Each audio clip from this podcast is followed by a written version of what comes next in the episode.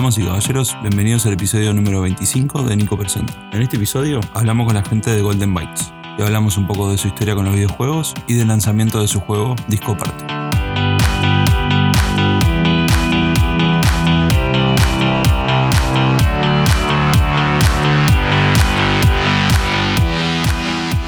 Bueno gente, ¿cómo están? Bien, Bueno. acá andamos. Muy bien, gracias por, por invitarnos a charlar un poquito. Gracias a ustedes. Bueno, cuéntame quiénes son ustedes, que sus nombres, preséntense un poco y, y qué es lo que hacen. Presentanos. Te presento vos también. Bueno, yo Sí. soy Gabriel Weisencher, este, soy cofundador de Golden Byte, una empresa de videojuegos. Ahora estamos enfocados a, a móviles. La idea es seguir haciendo juegos móviles, pero también buscar en el futuro hacer juegos PC este, cuando se pueda.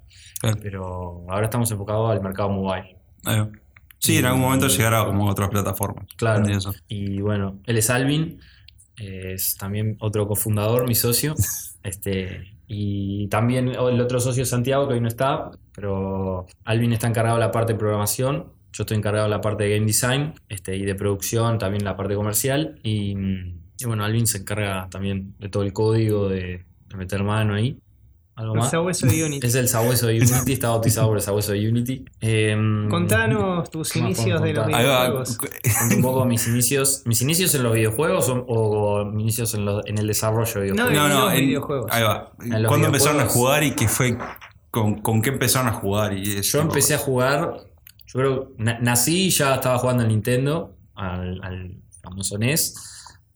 Jugué Yo mucho también. A las Tortugas Ninja, al Super Mario, esos que te venían ya, creo, nací así, te, te- te- tenías las Tortugas Ninja, tenías el Super Mario, el 1, 2, 3, todo. Jugaba juegos de fútbol, obviamente, jugaba con mi hermano, jugaba con, también con mi primo, jugué mucho al Contra. Ahí va. Este, y después, bueno, pasé al Super Nintendo. y después Nintendo 64. Ah, todo lo- todos Sí, los sí. clásicos un poco. Soy un jugador muy clásico, reconozco que, que no he jugado a muchos juegos que la comunidad gamer ha jugado. Yo juego más juegos de fútbol, me fascinan. Y mm, después al Play y algo de PC, muy poquito. En el Play jugué todos los GTA, War, Ahí, En general, ¿qué tipo de juegos te llaman a vos? O sea, fuera, fuera, del, fuera del del FIFA, fútbol. Que fuera el del FIFA. jugando. Y me gustan, por ejemplo, de aventura, pero me gusta. No me gustan mucho los extremos. A veces, yo qué sé, me, me aburro fácil en un juego donde todo el tiempo es matar y pegar y no sé qué. Entonces, Él no sabe veces- definir su propio género. Claro, le encantan problema. los sandbox. Juega GTA, ese tipo de juego, Claro. Red, Red Redemption. Red Dead Redemption, el otro de Rosa, que también fue furor. Y. mm, No, por ejemplo, el God of War, una de las cosas que me gustó es que como que ta, te pasás matando, pero en determinado momento tenés algún juego de puzzle, entonces tenés que pensar y descifrar cómo pasar de pantalla. Y, entonces, como que eso te, te saca un poco de. Claro, de, de la monotonía del Claro, juego. entonces de- ese tipo de juegos me gustan. El GTA lo que tiene que ta, haces de todo un poco. Sí. Yo qué sé, querés hacer misiones, vas a hacer las misiones, te embolás, querés explorar Sí, yo por el que- mundo y haces eso. en, en el último ya tenés hasta para hacer yoga, creo que. Claro, sí, tremendo. Claro, también puedes jugar al tenis, tipo, Claro, nada que ver, haces tenis, yoga, está de más. Pero entonces sí, como, ¿te gustan los juegos que tengan varias cosas? Me gustan los juegos que tengan varias cosas y después juego mucho mobile también un poco porque, entre comillas, por trabajo, Sí. porque ta, veo muchos juegos, estoy todo el tiempo viendo juegos distintos y me gusta más lo de puzzle, los casuales, ta, los runners, los he jugado mucho por tema de ver el mercado y en general son o de puzzle o alguno de acción que haya en la vuelta, pero si no en general son más... ¿Y, y a vos, Alvin? Bueno, va, contanos tu La historia. verdad, sí. eh, todo inicia de que tenía 6 años. A mi prima, todos los, domi- todos los sábados, mis abuelos me llevaban a la casa de mis tíos. Y llega Navidad y le regalan a ella un Family. Este, y mi tía me muestra juegos, este, tipo el Duck Hunt, este, había otro, no era el karateka, era uno de que ibas avanzando para adelante y tipo te aparecían personajes de costado atacando y tenías que golpearlos, patearlos. Ah, yo creo que también jugué. El Tipo Kung karateka. Fu. No, no es el karateka, es otro. ¿No, no era uno que era tipo Kung Fu o algo? Sí, va. sí. Sí, yo el tenía ese juego fue, el creador de Karateka eh, fue el de Príncipe de Persia. Es, Ah, no lo es tengo ese. No. E- Ese me encantaba. Este, y la verdad no me gustaba ningún juego, me aburrían. Este, y dice, pa, me queda uno para mostrarte, a ver si te gusta. Me digo, a ver, mostrame. Yo tengo una voz de pito más que ahora cuando era chico. Y me muestra un vicio y lo que condenó mi vida, Super Mario. Como a todos, nos creo que nos condenó. Y yo no podía ¿No es este el karateka? Perdón. Todo Es bien. ese Karateka, sí. Ah, no, pero no es este Pero que no jugaste. es ese el que jugué. Después lo jugué ese otro juego y me terminó gustando, ¿verdad? Pero esta, el Super Mario fue como. me- yo no podía creer lo que veía. Tipo, jugaba. No tenía palabras para describir lo que veía. Hasta. Iba los fines de semana a jugar a- exclusivamente, no a ver a mi prima, Claro, que sí, me sí. importaba un corno, yo quería ir a jugar Super Mario. No sabes ni quién es tu primo. Hasta no sabía ni quién era mi prima, soñaba con Super Mm. Mario, ¿entendés? Estaba mal. Este, y todos los días le decía a mi madre, ay, quiero un family, quiero un family, quiero un family. Este proceso me llevó un año y medio, fue medio arduo, porque a mis padres no gustaba el tema de que entrara en los videojuegos, hasta que, bueno, se resignaron y me compraron un family. Ahí va. Y el primer juego que compré fue Super Mario. Claro. Y empecé a jugar con un viciado una y otra, Pará, y pero otra ¿cuál, vez. ¿cuál de todos los Super Mario? El 1. El 1. El- una y otra vez y una y otra vez hasta que voy al local de videojuegos y me dice, ¿qué Alvarito? Digo, ¿qué? ¿No sabías que está el Super Mario 3? Me dice el vendedor. Está, y ahí fue como. Fue uno de los mejores juegos que jugué en mi vida. Digo, considerando la época, fue uno de los mejores juegos que jugué en mi vida. Sí. O sea, eh, es impresionante la cantidad de exploración que tiene ese juego para la plataforma que era. Es como Sí. ¿no? un Miyamoto es como lo tengo allá arriba. Este, y después eh, pasé por mm, jugué pila de juego de Family en realidad. Es una banda, casi todo diría. Sí, sí. Este, ta, siempre estaba arriba Super Mario, pero ta, me encantaban los plataformas de por sí, siempre fui Claro. muy plataformero. Este, jugué Sonic después en una época que me prestaron un Mega Drive, creo que fue, Mm. que estaba el Sonic 1 y me copó mucho, me gustaba, pero no era Mario. Pero ta, igual me, me gustaba mucho. Después, este, me, mi madre quiso que hiciera catequesis. Este, tomé la comunión. Ahora no soy muy creyente, que digamos, pero me sirvió de algo seguir eso, seguir ese camino. Te daban estampitas que las vendías. Y con eso junté dinero para comprarme mi Super Nintendo. Ahí va. ¿Cuántas estampitas vendiste? Era un gran Sí, negociador. sí. claro. Sí. Y me compré el primer juego, obviamente, Super Mario World. Sí. Ah, Este, y otra vez fue como otro ¡pum! en la cabeza así. Ta, Sí, a mí creo que también me volvió. Después está, este, en Super Nintendo y sí, encontré un mundo, por ejemplo, conocí otro género que no conocía que ahí me fascinó, que me encantan los JRPG, Va. este, me fascinan. El Chrono Trigger, por ejemplo, lo tengo Sí, sí, allá sí. en la gloria. Y el TAS, el Metroid, todos esos, que de Family no conocía el Metroid. Este, lo conocía a partir de Super Nintendo, el Super Metroid que está... Creo que hace dos años lo, lo volví a jugar porque me encantaba ese juego. Después, este, un día estaba con mi Super Nintendo, voy al local de videojuegos, Mundo Games se llamaba. Espero no haya problema con el chivo. Igual no existe más esa empresa, creo. Y ve, ponen como unas pantallas gigantes para afuera y muestran a Mario, pero en 3D, moviéndose en 3D. Y yo no entendía lo que veía. Y yo entré, y claro, el Mario 64, cuando salió el Mario 64, y era la primera vez que veía un juego en 3D. Y yo lo miraba, y es como, viste, no entendés lo que ves. Sí, sí, sí. ¿Cómo, ¿Cómo carajo controla el personaje en todas las direcciones del tipo? Está ahí. Empecé a jugar mucho al. al- alquilaban ahí la consola, Sí, jugaba sí. mucho al Mario, al Mario Kart, todo eso. Después un amigo del liceo me prestó su su Nintendo 64 y ahí conocí otra saga que después volví atrás y la jugué en Super Nintendo que está, fue, considero que fue el mejor juego que jugué en mi vida. Bueno, lo consideré el mejor juego de mi vida hasta hace poco, que fue el Legend of Zelda, el Ocarina of Time. Sí. Está. Otra que ha Miyamoto, qué raro. Además de que también me encantaba el Star Fox, qué raro, ¿verdad? Está, me vicié, jugué todo. Después este, que le volví la consola, cuando era un poquito más grande, tenía unos ahorros y aproveché y me pasé para el lado del Play para probar. Y ahí me dediqué más a probar todos los Resident Evil, juegos de terror, que me encantan los juegos de terror. Después tuve una época que me pasé a PC, jugué el famoso el, el Dead Space. Mm. Sí, sí, sí. Lo tengo allá arriba como de los mejores juegos de terror. Sacando el 3 que lo pasaba en acción, no sé por qué. Gracias por arruinarme la saga. Este, porque el 1 y el 2 me fascinó. Tuve, jugué Play 2.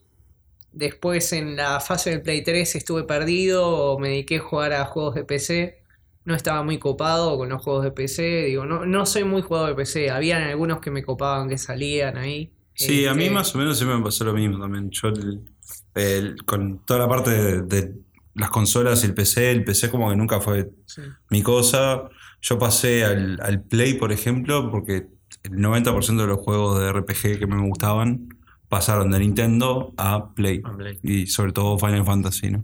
Y Bueno, sí, en Play jugué justamente Claro. el Final Fantasy. Jugué más bien el, el 8 y el 9. El 7 Claro. nunca lo jugué. nunca lo El jugaste. que dicen que es el mejor nunca lo jugué. Intenté jugarlo hace poco en un emulador, pero viste que no es lo mismo. No es Sí, no, no, no. Claro.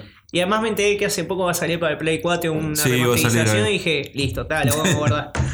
Este, y no, y hubieron 5 años de mi vida que los perdí en un juego de PC que ese sí me, me enganchó, que se llamó World of Warcraft. Perdí mi vida ahí. Como mucho, creo. Sí, sí, 5 años jugando de corrido ese Claro. juego. Y ta, después, hace poco volví a las consolas con el Play 4. Eh, Y- Igual ahora, como no estoy jugando mucho consola, a mí me pasa lo mismo, abrir el juego, juegos mobile, para el mercado cómo está y todo eso. claro, Y- sí, sí. Y bueno, ¿y ustedes cómo se, cómo se conocieron? O sea, ¿cómo, cómo empezó todo? Una Realmente. linda historia de amor. Había. Era luna llena. No, este, no Él conocimos. era tímido, no se animaba a pedirme el número y vinieron los amigos y le dijeron, dale, jugátela. Y ta. No, nada que ver. En realidad nos conocimos por, por la escuela de desarrollo de videojuegos AMAS Ujú. de Fernando Saberro, que es el que la dirige. Y bueno, yo hice toda la carrera completa, el primer año, que son dos años. El primer año ta, es todo programación 2D y el, y el segundo año es donde ahí entra Alvin, porque él ya tenía no sé, nociones de programación, entonces hizo solo el segundo año. Y bueno, ahí nos conocimos trabajando en equipo, hicimos un proyecto juntos, también con Santiago. Y bueno, a partir de ahí, cuando terminamos la carrera, dijimos, "Ta, vamos a seguir el proyecto, digo, tenemos ganas de seguir, nos llevamos bien. Y, Él quería fundar una empresa, yo pensaba que estaba loco, pero dije, lo voy a seguir hasta, donde llega. Y acá estamos. Sí, es verdad. Pasa que yo entré a la carrera Sí. sabiendo que de ahí quería, o sea, cuando termine ahí quería hacer mi, mi empresa de videojuegos. Claro. O sea, yo sabía que no iba a trabajar en ningún lado porque no quería y porque quería hacer mi propia empresa. Entonces como que entré un poco a buscar a, O sea, a socios. en eh, o Hiciste sea, tu empresa para no trabajar. Tal cual. Sí, Tal cual. Bien, bien. Eh, a pesar de que después te das cuenta que terminas trabajando el doble que fuese Sí. empleado, pero está bien. Pero sí, como que entré un poco con esa perspectiva. Yo en realidad, antes de entrar en la carrera de videojuegos, había estudiado eh, licenciatura en Administración de Empresas en la ORT, me recibí Sí. y apenas me recibí entré a hacer videojuegos, que era lo que quería hacer. Como que ahora mezclo las dos. La gente me dice un poco, pa, nada que ver con nada, pero en realidad para mí es todo que ver, sí. porque digo, estoy administrando una empresa de videojuegos, Claro. entonces es como, para Y- mí, a mí me, me divierte. ¿Y, y, y cuándo fue para ustedes tipo eso de el clic de decir voy a estudiar videojuegos? Entonces, o sea, ¿por qué? O sea, vos estudiando cosas- Administración. administración de, de empresas, o sea, ¿por qué después de salir de ahí dijiste voy a hacer, voy a estudiar esto? Y mira, quería hacer lo que me guste y en algo donde sienta que era bueno y dije, pa, todo, toda la vida que me pasé jugando a algo le tengo que sacar sí, un fruto, ¿viste? Este, y bueno, empezaron a haber casos de éxito en Uruguay, como Kingdom Rush, que salpicó a mucha gente a decirle esto es posible. Empecé a conocer a gente como Fernando, que estaba hace 10 años. También conocí a, a otra persona de, de Kev Sensei, que, que tenía su empresa. Entonces, como dije, está, digo, se puede, digo, Sí, sí, sí. "Ta, hay que meter huevo, pero se puede. Entonces, como que ya entré con esa cabeza. Y eso fue un poco el camino que yo quise seguir. Ah, y vos? Yo, desde los 14 años, me encantaba utilizar la pila del Game Maker, que te permitía desarrollar un videojuego sin Sí. saber programación. Ya ahí, obviamente, intentaba hacer jueguitos de plataforma, ya estaba mal con los juegos de plataforma. me gustaba mucho simular juegos que ya existían, como el Arkanoid y todos esos, este, desarrollarlos. Es más, una vez hice un Arkanoid que en el fondo de la pantalla, cuando ibas desbloqueando los cuadraditos, tenía una foto de Moria Kazan. Era un regalo por un amigo. No, nada personal. Después en el liceo llegó una parte de test vocacional que consultan a todo el mundo. Había una psicóloga, entre comillas, ni me acuerdo el nombre, pero si lo supiera lo diría la quemaría. Eh, Mandar un saludo que nos está escuchando. un saludo, un- te mando un saludo y ta, este, gracias por el apoyo. Este, suerte en pila, ojalá te vaya bien. No, y agarran y la loca hace una ronda entre los alumnos para ver si hizo todo un test vocacional de lógica de esto, de lo otro. Y agarra y hace una ronda a todos los alumnos, le hizo preguntas y les empieza a preguntar, ¿vos qué querés ser? Dice, Fulanito, ¿vos qué querés ser, qué querés estudiar ser cuando seas grande? Yo quiero ser bombero. Oh. Y vos menganita, yo quiero ser ingeniera industrial. Ah, muy bien, muy bien, muy bien. Y tal, y después vos te digo, ah, yo quiero ser este, arquitecto. Todo con así, carreras, todo Sí, sí. así, no sé qué. eh, ah, abogado, licenciado en administración de empresas, ¿no? Eso no dijeron, no no. Cosa. Este, y llega a mí y dice, che, pero vos, ¿qué te gustaría hacer cuando sea grande? Había mucha expectativa, ¿no? Cuando te preguntaban algo, porque yo me imagino que seas el bicho raro, como se diciendo ahora, pero había expectativa, ¿no? ¿Qué querías ser de grande? Gracias. Este, y agarro cuando llega mi turno, digo, yo quiero hacer videojuegos. Y mi, el resto de mis compañeros me empiezan a hacer bullying y se ríen. Y la loca me dice, no, Álvaro, en serio, ¿qué te gustaría hacer cuando seas grande?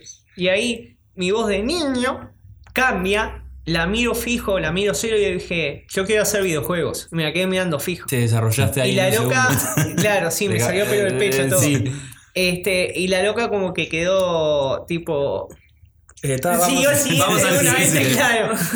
Y ta, eh, y acá estoy. ¿Viste? ¡Para vos, Barney! Como Sí. decía la. Sí, Alvin es divino, viste que no guarda rencor. Sí, no. No, no, no, no. Pero bien. Pero Y, bueno, entonces fueron, fueron a la escuela esta, se graduaron de ahí y empezaron con, con la empresa. El- va.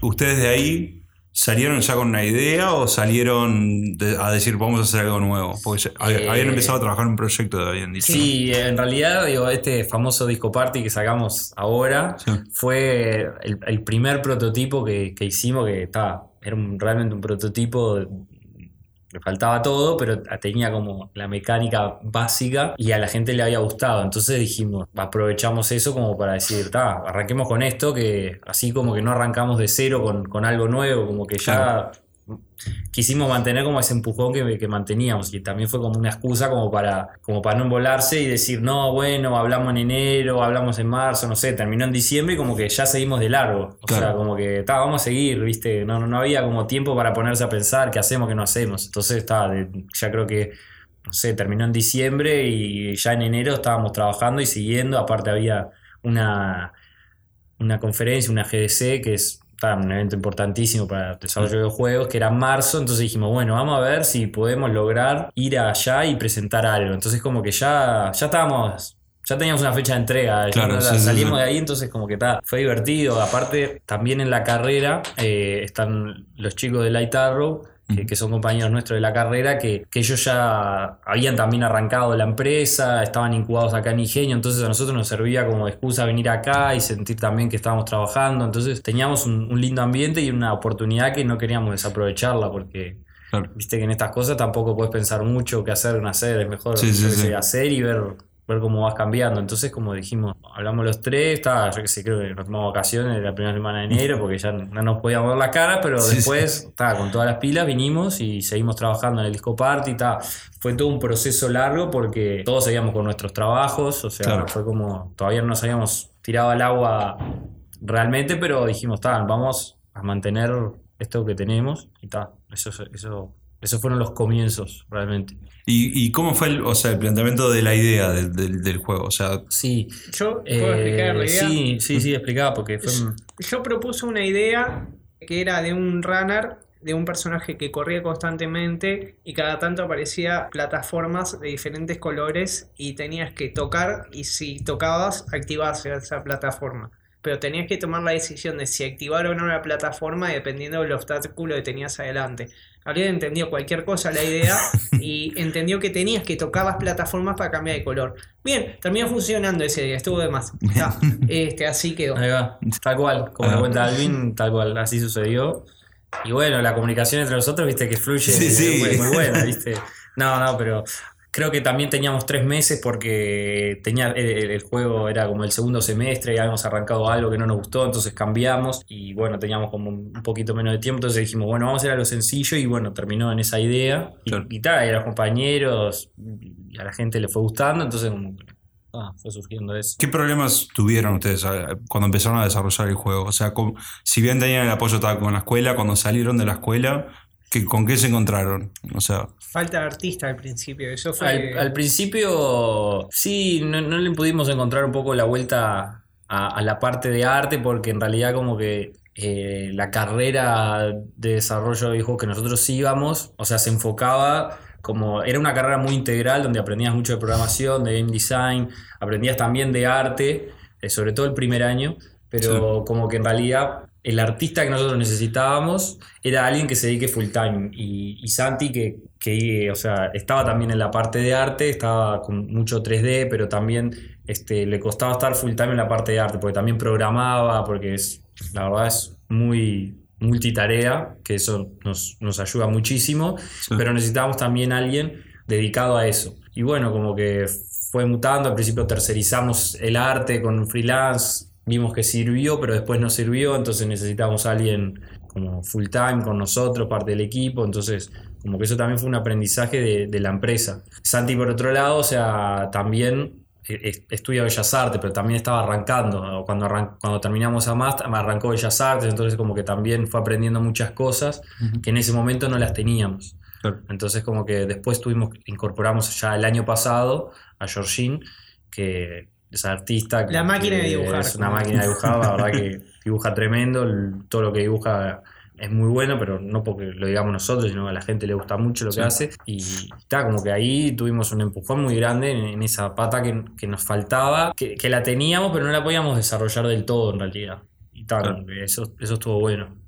eh, Eh, y después, este, está el problema que debe tener toda persona, todo emprendedor cuando arranca su emprendimiento, que es este, el tiempo que le dedicas, porque yo que sé, estás part-time y no sabes cuándo dedicarle, veníamos los sábados, este, porque de lunes a viernes trabajábamos, los sábados venir, es un, es un sacrificio también, porque dejas de ver a tus amigos, dejas de salir con tu novia, que le mando un beso porque si no después me va a putear, sí.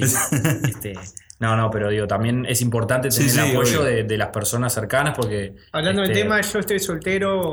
Ah, después, pasamos el teléfono de alguien. sí, sí. Sí, sí. No, pero eso también es importante, la Sí, familia, que se deja ver a los amigos un poco y tus amigos solamente te ven cada tanto, te ven como ven los videojuegos y te apoyan y eso es un simple comentario, pero tipo te da re para adelante porque sí, saben que te ven feliz, te ven contento haciendo lo que te gusta. Este, entonces está, está bueno. El disco party. ¿Cómo sería la modalidad de juego? O sea, ¿cómo, ¿tiene una historia? O sea. ¿cómo sería el- pues, si tienen que describirlo? Es un juego plataforma runner, eh, digo, mezcla de puzzle runner, perdón.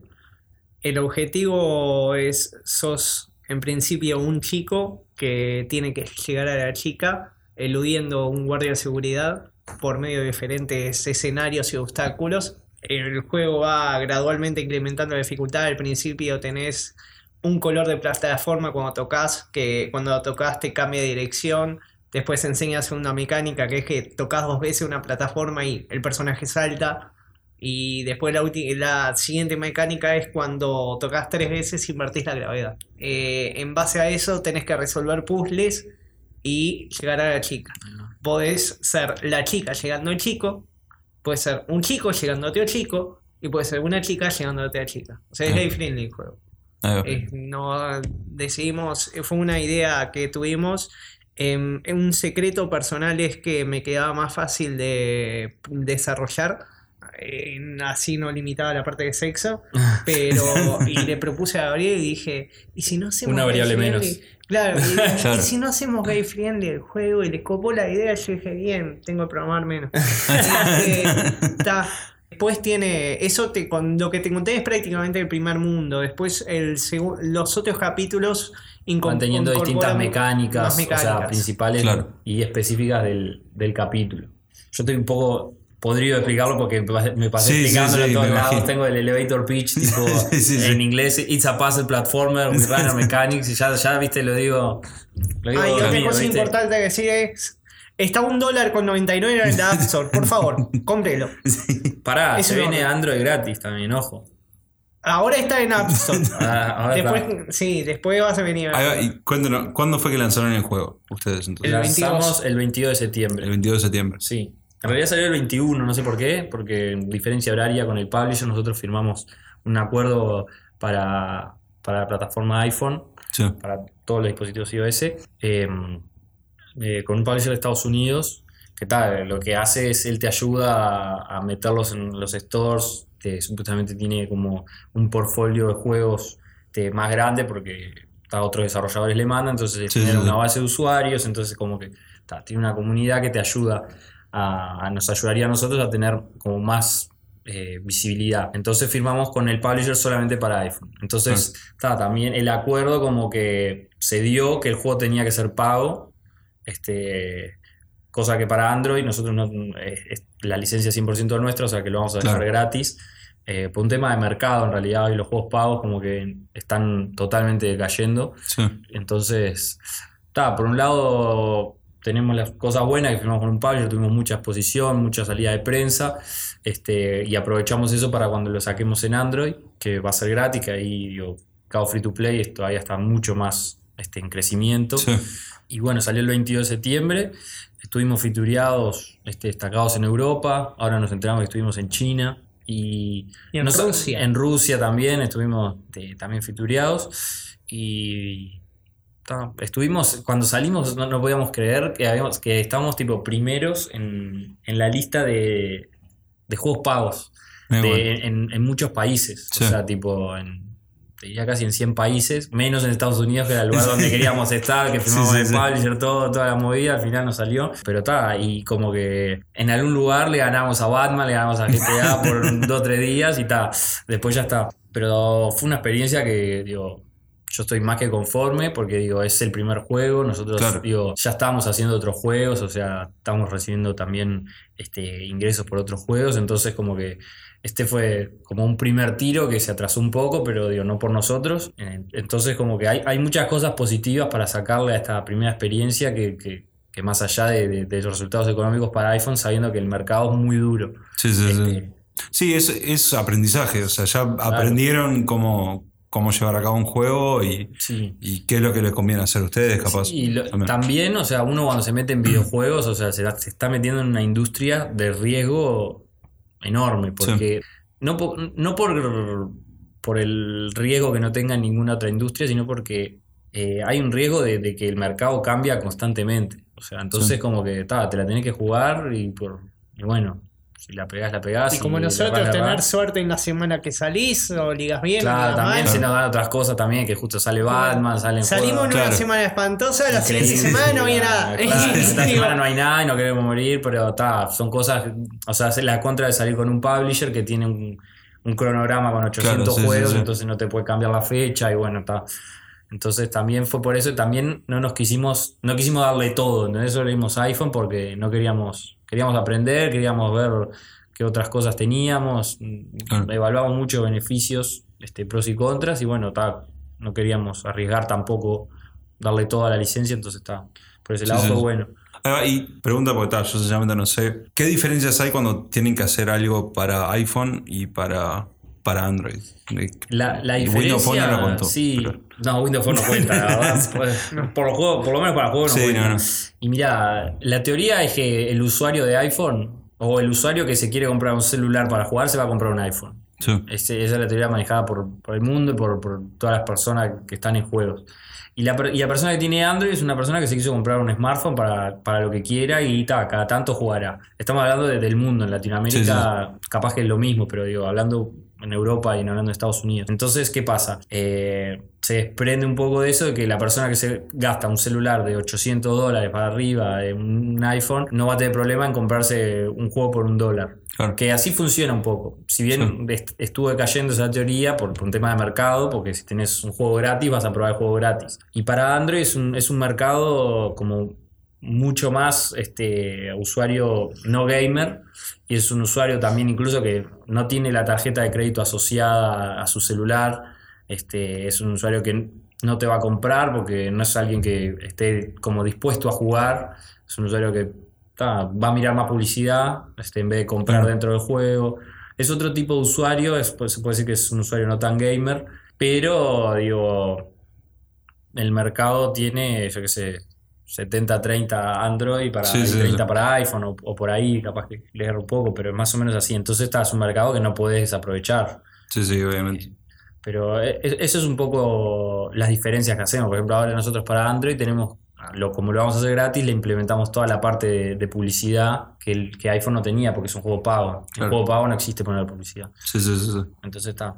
Esas son las diferencias. sí. Y bueno, y de acá a futuro, ¿ya están programando alguna otra cosa? que Comentaste Sí. algo que ya están desarrollando juegos y Sí, eso. estamos desarrollando un juego que se llama Ranedrés, que empezó también como un prototipo, que queríamos hacer algo así distinto, chiquito, como para probar, y fue una mecánica que gustó muchísimo. Es un juego que vos, vos sos un, un caballo ajedrez y los enemigos son las otras piezas.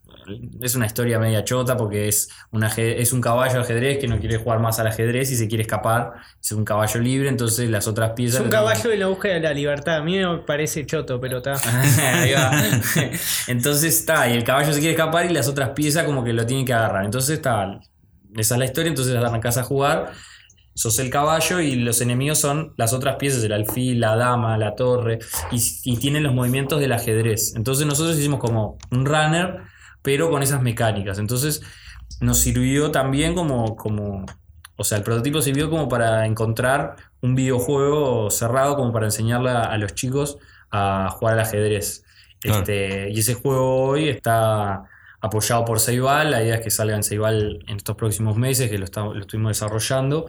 Y el juego ha tenido muy buena aceptación, la gente le gusta mucho. Incluso a algunos le gustaba más que el disco party, cosa que a nosotros nos recalentaba, porque fue una idea así, tipo que nos Sí, sí, surgió sí, como sí. para probar, ¿viste? Nos pasó en el Game Lab, una que pila de en- gente se claro, colgaba mal. Se colgaba con un prototipo, no, pero para jugar el disco party. Entonces, está pero la idea estaba muy buena porque es original y no había nada distinto y, y enseña a la gente a jugar al ajedrez. Claro. O sea, haya jugado al ajedrez o no haya jugado nunca, como que el juego te permite divertirte, porque si juegas al ajedrez con alguien que juega muy, muy bien o juega mejor que vos, eh, es aburrido para los dos, porque uno se aburre y el otro no, no le gusta, este, yo qué sé, dejarse perder por alguien que, que- Sí, sí, sí. que le, le rompe el culo. ¿viste? Claro. Entonces, está, y entonces como que está, vimos cómo enseñar este, las mecánicas y las diferentes piezas de ajedrez en, en otro tipo de juego. Entonces, está, eso es un poco. Y después hacemos otros juegos más chicos que ahora estamos prototipando. Es un juego que se llama Circus Jump. Que la idea es, por ejemplo, hacer un juego bien chico, cerrado, redondeado y sacarlo para, para ver un poco más de métricas. Este, algo que no, para nosotros no genera tanto riesgo, pero es un producto que lo podemos sacar al mercado y testear más cosas que con el disco party no pudimos porque o no surgió en el desarrollo desde el comienzo porque ta, tuvo muchas idas y vueltas. Esto fue como algo más. Bueno, vamos a sacar Concreto, esto, vamos sí. a ver qué se puede aprender de estos chicos sin tener que arriesgar tanto. Claro. Entonces, eh, esa es la idea. Y bueno, después tenemos muchas ideas y proyectos este, a concretar que bueno, eso van a ir surgiendo a medida que tengamos más tiempo y se vayan acabando los, los proyectos anteriores. Alvin, ¿qué recomendación darías a alguien que quiera entrar en el mundo de videojuegos? Que no escuche a su psicóloga. este. No, yo diría que de chico ya comience, de chico o chica ya comience a ver qué es lo que le gusta hacer, este, dibujar, eh, programar, este, si le gusta la parte de game design, puede meterse Game Maker, hacer juegos, testearlos. O sea que de chico entrene, entrene mucho. Porque está en el mercado de videojuegos puedes entrar en cualquier rubro, como artista, como artista dibujante, como músico, como programador. Sí. O sea, tenés que ya ir viendo desde el vamos en qué área es la que más te gusta o te ves mejor.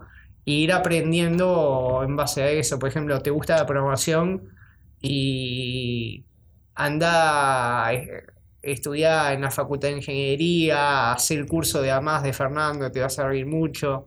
O sea, diría que ah, estudies un poco de programación base y después vayas al curso de Fernando. Después, si te gusta el arte, me parece que es más este, la carrera de la ORT de videojuegos para, para alguien que busca ser artista y dedicarse a eso. La carrera que hizo Georgine, no me acuerdo el nombre. Animación y videojuegos. Animación y videojuegos. No, es, para entrar, o sea, sin duda que este es un mundo muy autodidacta, o sea, Sí. depende 100% de uno, desde preguntarle a otro también cómo arrancar o ver un tutorial de YouTube, cómo programar videojuegos, eso está lleno Sí. de cómo puedes arrancar. O sea, si hay alguien que quiere arrancar y no se animó es porque algo es, no, no, no se está animando y no tiene, no hay mucha excusa, es entrar y ver y probar. O sea, ese es el mundo de los videojuegos día a día, es ver eh, error y, Sí, sí, y sí. solucionarlo. Y si sos programador, como programador lo que recomiendo es prototipar o entrenar haciendo jueguitos simples que ya existen como Arkanoid, Pac-Man, esas cosas. Claro. Juegos viejos, clásicos, rehacerlos. Bueno, Eh, rehacer la, la mecánica. Y eso te entrena a pila, aprendés pila de, de videojuego con eso. Sí. dale. Bueno, muchas gracias. Ah, gracias, No, Nico. no.